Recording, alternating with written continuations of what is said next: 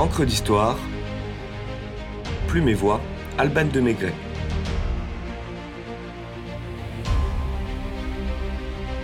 Bonnie de Castellane, Dandy Belle Époque à la recherche du temps perdu.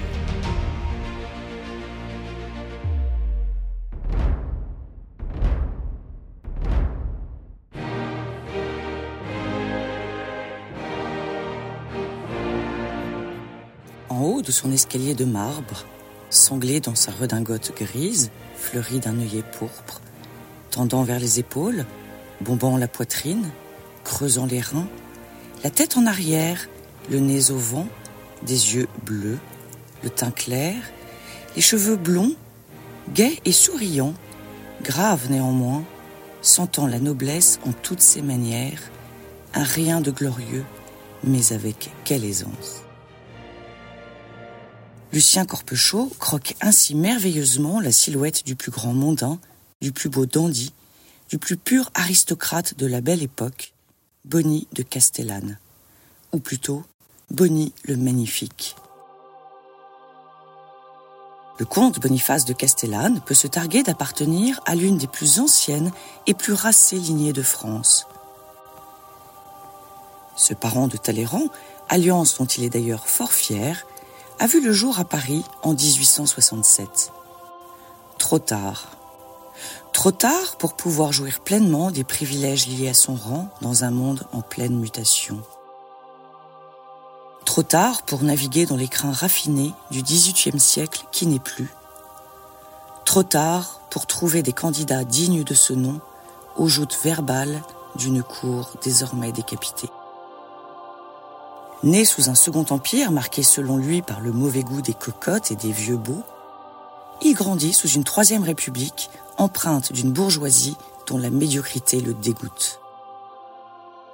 Grand défenseur de la monarchie, du catholicisme et d'une France éternelle, il aurait pu faire sien les propos de Hugo Grotius, célèbre diplomate hollandais du XVIIe siècle. La France, le plus beau royaume après celui du ciel mais le royaume de France a disparu, mort sous la guillotine. L'heure de la démocratie a sonné. Bonny est un nostalgique, un idéaliste, un esthète. Afin de réaliser ses rêves les plus fous, il lui faut des moyens que sa famille, sa naissance ne peuvent plus assouvir. Boniface lance la mode des mariages américains. Il épouse à New York le 4 mars 1895 Anna Gould, fille du milliardaire des chemins de fer américains Jay Gould, et redore son blason en blasonnant en passant le nom outre-Atlantique de sa femme.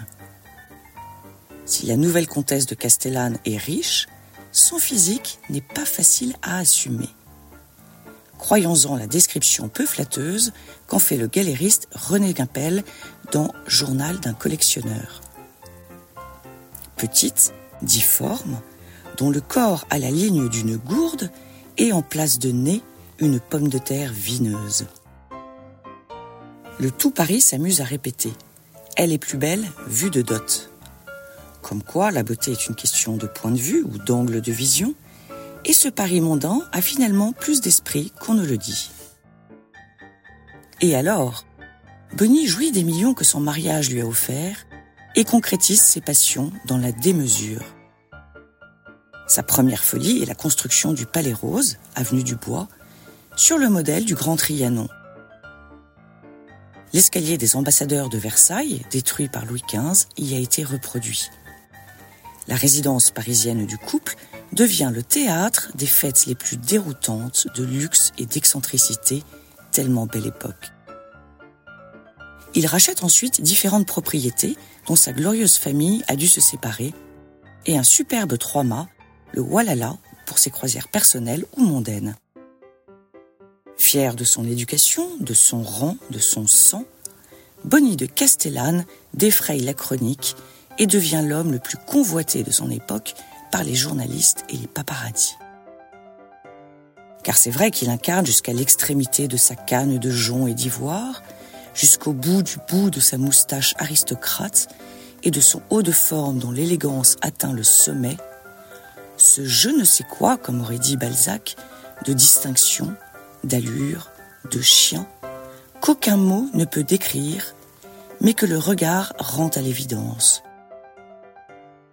Ce je ne sais quoi d'une caste à l'agonie qu'il tente par tous les moyens de faire survivre.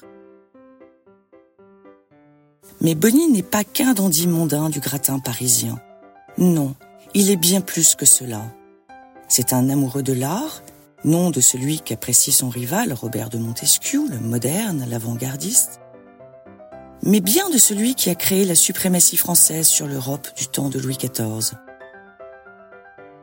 Le prince 1900, comme certains le nomment, veut pourtant s'inscrire dans le présent malgré son goût pour le passé. Achetant sans compter des œuvres d'art du XVIIIe, il consacre 12 années de sa vie à la députation des Hautes-Alpes, charge dans laquelle il témoigne d'une réelle intuition politique et fait preuve d'un sens diplomatique aiguisé. N'est-il pas de ceux qui a combattu pour la paix afin d'éviter les menaces de la Grande Guerre?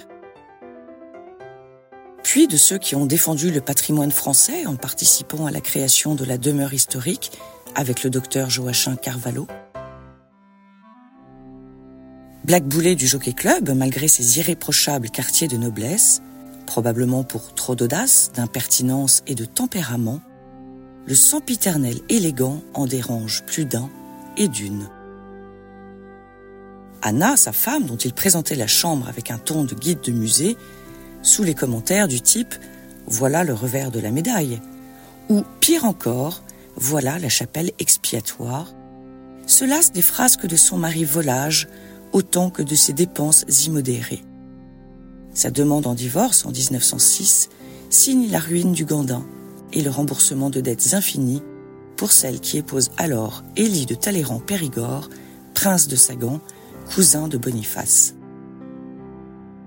C'est désormais sans un centime que le comte doit faire face à une existence hors du commun et une ambition intouchable.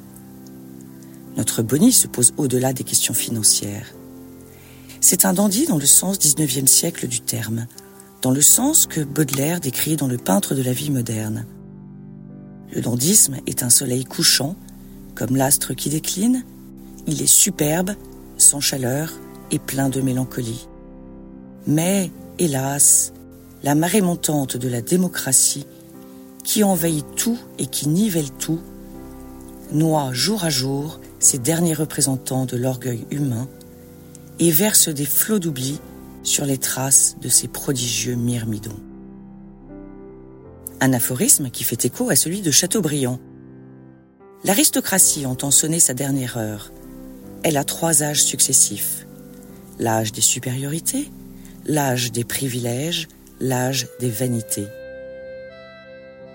Sortie du premier, elle dégénère dans le second et s'éteint dans le dernier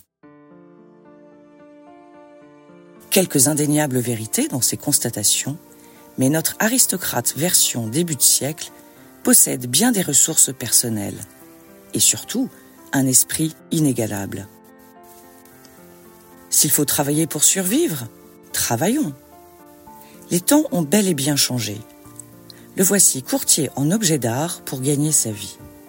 Son goût irréprochable et son expertise en font un excellent conseiller notamment auprès des acquéreurs étrangers. Cette vie à part le pousse à rédiger des mémoires dont le seul titre manifeste la spiritualité de son auteur, l'art d'être pauvre. Albert Camus aurait très certainement salué ce titre d'autodérision, lui qui disait ⁇ Nous sommes quelques-uns à ne pas supporter que l'on parle de pauvreté autrement qu'en connaissance de cause. Bonny sait désormais de quoi il parle, mais continue d'être l'invité de toutes les fêtes, la légende vivante d'une classe en péril, l'hôte indispensable grâce à ses bons mots, son élégance et sa distinction incarnée, comme le soulignait Paul Morand. Le chic de Bonny se voit. Certains l'attribuent à Sacha Guitry, d'autres à Jean Cocteau et d'autres encore à Bonny. Peu importe, les trois hommes pourraient bien être l'auteur de cette maxime devenue célèbre. Tout était froid, sauf le champagne. Noblesse oblige, Bonnie de Castellane joue son rôle avec panache, tout en constatant que l'on a des surprises en démocratie. On y aime la noblesse à condition qu'elle ait un fumet de décomposition. Parce qu'il a tout d'un personnage de roman, Marcel Proust, dont il était ami, s'en aspire pour son Robert de Saint-Loup dans son œuvre À la recherche du temps perdu. Le grand et le beau, le flamboyant et le pétillant, le riche et le pauvre Bonnie de Castellane, n'a-t-il pas justement dépensé sa vie à la recherche du temps perdu?